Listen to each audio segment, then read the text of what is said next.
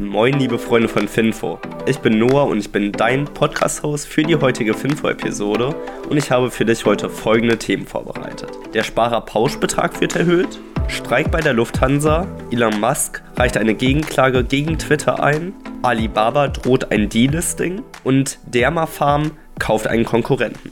Und damit ab in die News beginnen wir die heutige Episode mit einem absoluten Highlight. Und zwar möchte Christian Lindner, der deutsche Bundesminister für Finanzen, den Sparerpauschbetrag auf 1000 Euro pro Person anheben.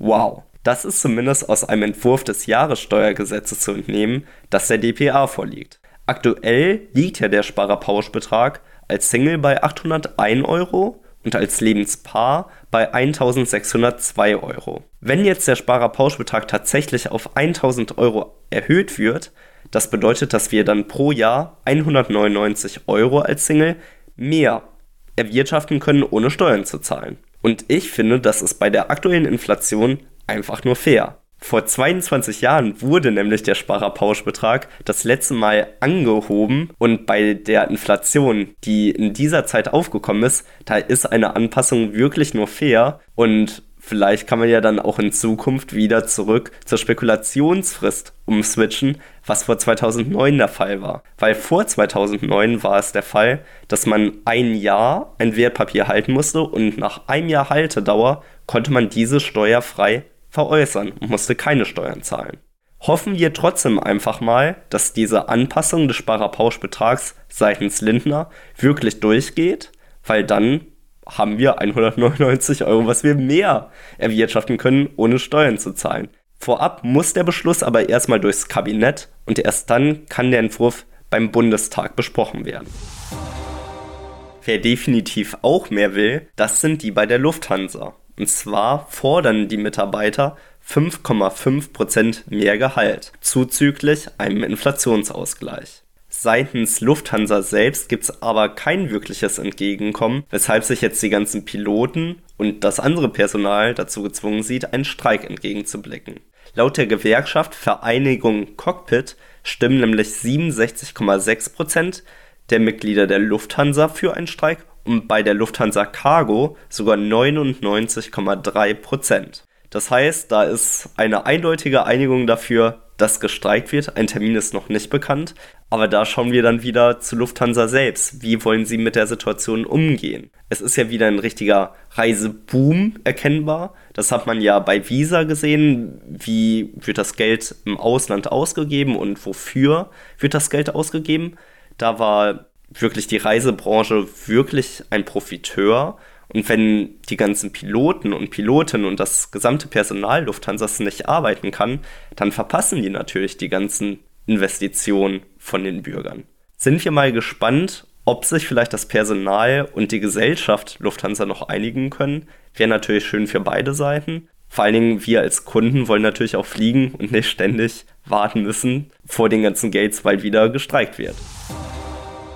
Ich glaube, der letzte Freitag war für E-Commerce-Investoren sehr binär irgendwo. Man hatte auf der einen Seite Amazon, die ja wirklich explodiert sind um 10% oder was das waren. Auf der anderen Seite hatte man aber auch Alibaba, die um 11% gefallen sind. Jetzt ist die Frage, warum sind die gefallen? Und hier kein großes Ausschweifen.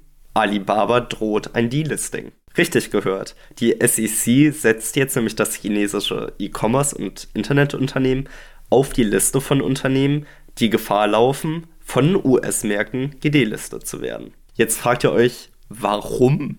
Warum möchte die SEC die loswerden? Und hierfür gibt es eine einfache Erklärung. Peking hat es nämlich dem US-Regulierungsbehörden jetzt nicht mehr erlaubt, die Arbeit von Wirtschaftsprüfungen zu kontrollieren. Und das Gesetz aus den USA sieht nun mal vor, dass wenn man nicht kontrollieren darf, wie die Wirtschaftsprüfer gearbeitet haben, dass dann die Unternehmen nach drei Jahren gedelistet werden. Das sieht zumindest das Edikt vor.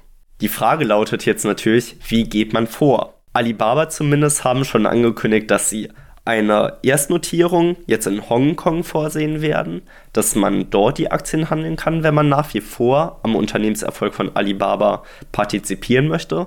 Bei Tencent, Baidu und JD hat man noch keine Informationen, weil auch die sind natürlich im Rahmen des androhenden Delistings von Alibaba sind die heftig gefallen. Tencent beispielsweise um 5%, Baidu um 3% und JD.com um 4%. Sind wir mal gespannt, wie sich das ganze Szenario noch entwickelt.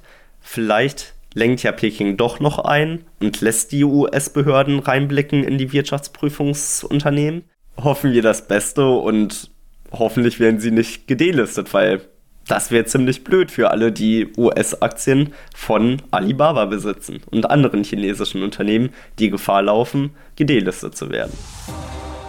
Wo wir jetzt aber schon wieder bei den ganzen Behörden waren, da kommt man bei dem ganzen Thema rund um Elon Musk und Twitter natürlich nicht vorbei. Deswegen ein neues Update rund um die ganze Shitshow zwischen Twitter und Elon Musk. Die Rahmendaten bleiben dieselben, Twitter möchte Geld und Elon Musk sagt, nö, das waren falsche Konditionen, es gibt mehr Fake News als sonst. Das Neue hier, Elon Musk, der hat jetzt eine vertrauliche Gegenklage beim Gericht eingereicht. Ob ihm das wirklich helfen wird, ist die Frage, weil es ist ja bereits im Oktober ein Gerichtstermin datiert. Das möchte er irgendwie nach hinten verlagern.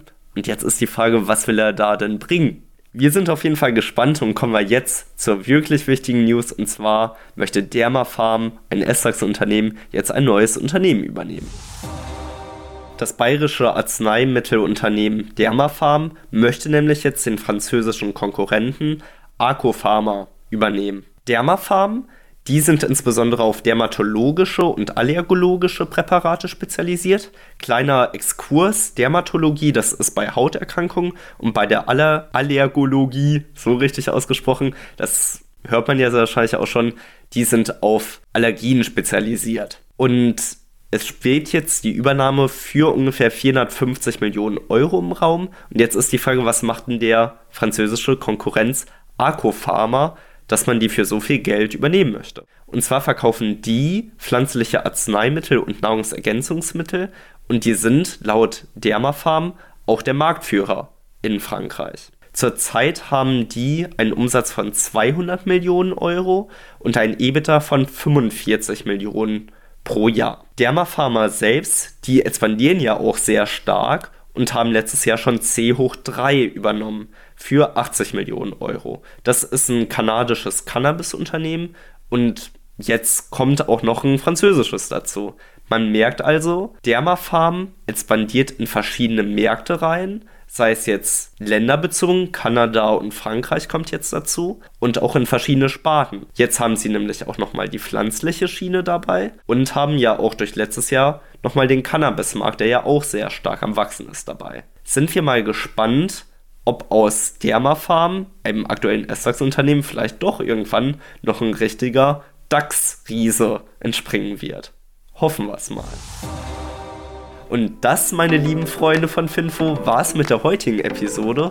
Ich hoffe, es hat euch Spaß gemacht zuzuhören. Ihr konntet einiges lernen, auch bei dem medizinischen Exkurs. Jetzt seid ihr gewappnet und wisst, was die Dermatologie und die Allergologie ist.